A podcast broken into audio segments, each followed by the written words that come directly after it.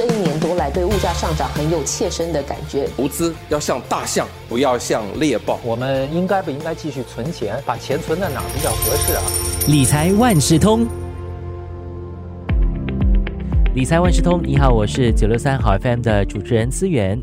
如果拥有一百多万元，甚至是更多的资产，那你还需要每年支付保费来买保险吗？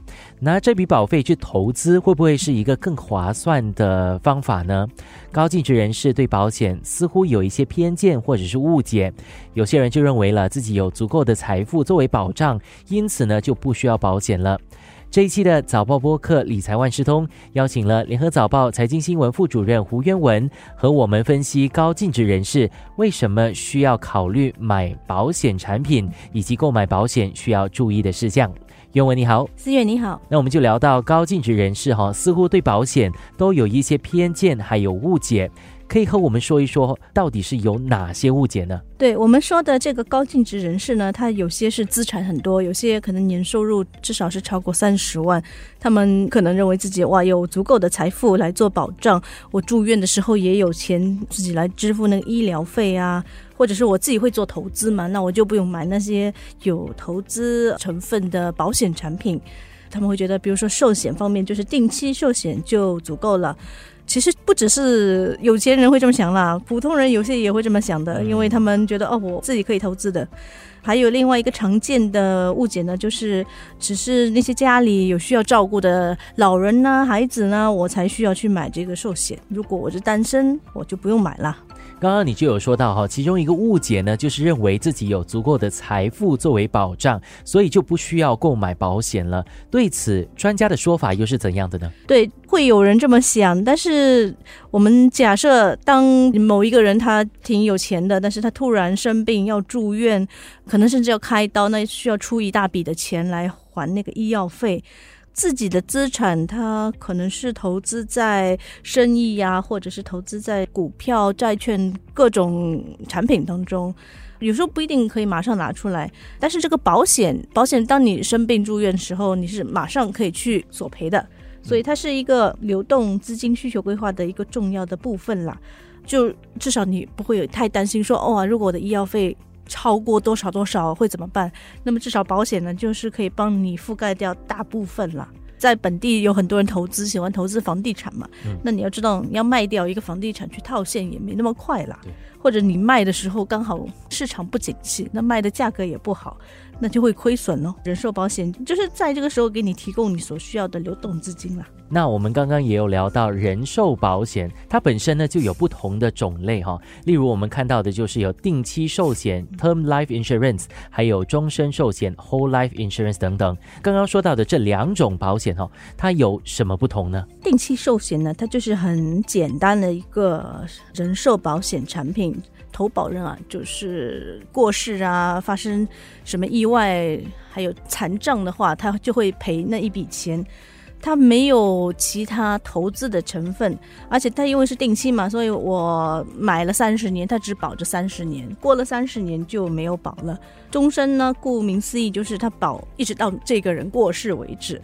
但是它当中就会有一些投资的成分，呃，那么同样要保，比如说我要保二十万元这个度啊，那么一定是定期寿险比较便宜，那个保费比较便宜，终身寿险呢就会比较贵一些。可是终身寿险就是到最后，比如说在年老的时候，呃，你也可以用这个当投资回报嘛，嗯，可以累积一些现金价值，嗯。那一般的高净值人士他们会寻求怎样的保险方案呢？呃，首先呢，应该我想他们和普通人一定是有那个保障的需求，就是万一发生意外啦，没有办法工作啊，这个一定是要寻求保障的。那么他们还会需要一些遗产规划方面的产品，因为他们可能财产比较多，到时候要传给下一代呢，又比较麻烦呢，可能家族又很多人，资产又在不同的国家地区，嗯，所以这方面。他们的需求就比较复杂一些，这个就可能需要找一些专业的人士来规划，尤其是如果资产不只是在本地啊，那最好那个专家需要有那个跨境的一些经验啊，来帮忙。那除了以上提到的一些保险计划，高净值人士还有企业的业主呢，还可以考虑买哪些保险方案呢？最简单的就是大家都知道的所谓的分红人寿保险啊，最基础的保费的门槛也比较低，一般上这个普通人也是会有买啦。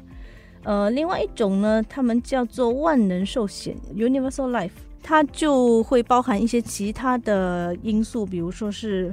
传承财富规划，呃，累积一些现金价值，而且它比较灵活，可以根据这个人的需求来调整了。不像我们平时如果去买人寿保险产品，基本上那个就已经预先给你设计好了。现在还有可变动的万能寿险，它的现金价值部分可以投资在不同的账户，比如说它可能要投资。风险较高的，它可以放一部分；风险低一些的，又是可以放另外一部分的现金价值。那最近呢，我们就有看到有一家保险公司推出了指数万能寿险 （Index Universal Life Insurance）。这个保险呢，和万能保险，可以请渊文解释一下它有什么区别吗？这个保险产品里面也放了个指数啊，所以它有一些的回报率呢是和一个股票指数挂钩的。那么推出的这家公司的产品，它是和呃美国标普五百的指数挂钩。怎么个挂钩法呢？就是它因为是一个保险产品嘛，它有一个保底的功能，就是说如果这个股市过去一年的下跌。但是这个和指数挂钩的这部分钱哈，它不会说也同样下跌有亏损。但是呢，如果股市今年大涨，比如说超过三十八仙，它的这个和指数挂钩的部分不会涨那么多了。通常它会有一个顶线，比如说十啊，或者是十几啊这样。它这样就是确保波动不会太高了。那我们回到高净值人士这群人哦，他们在规划保险的时候需要考虑些什么呢？首先呢，这些高净值人士呢，他们资产呢、负债可能比较多，种类也比较不一样，所以在评估的时候要比较全面一些啦，确保覆盖了所有的资产负债。当然，产品其实最基本的就是寿险、残障险、长期护理保险这些。接下来呢，你就要确保这些额度是不是够维持想要的生活方式了。比如说，你觉得自己要住院的话，一定要住哪一个级别的病房啊？你都要去考虑在内，是不是可以覆盖这些？那除了以上的两点呢，还有哪些需要注意的？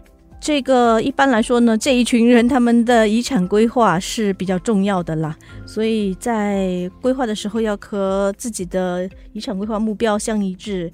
可以做到有效的把资产啊、资金啊、房地产投资这些，甚至是自己经营的业务传给下一代。当中呢，会要考虑到这个家庭的架构啊、业务和债权人会不会有引起纠纷。那么有海外资产，还有甚至是海外的受益人，也是要考虑当中会不会有什么税务。嗯，这个相对于是比较复杂的，就。需要向专业人士，比如律师、会计师，还有财务规划师咨询一下。还有，其实医疗住院保险呢，这个也是要非常个非常重要的元素。呃，尤其是我们考虑到现在这个医疗成本哦是不断的上涨，那万一哪一天他患病啊，或者没有办法工作啊，这个可以让你不需要自掏腰包了。如果有一定的资产还有资金，还需要每年支付保费来买保险吗？今天的理财万事通有联合早报的财经新闻副主任胡渊文来帮我们解答这个问题。今天谢谢渊文的分享，谢谢思远。理财万事通与你分享既专业又易懂的财经知识。播客由新报业媒体联合早报制作，我是九六三好 FM 主持人思源。完整版 Podcast 可在早报 .sg、Audio 以及各大播客平台收听。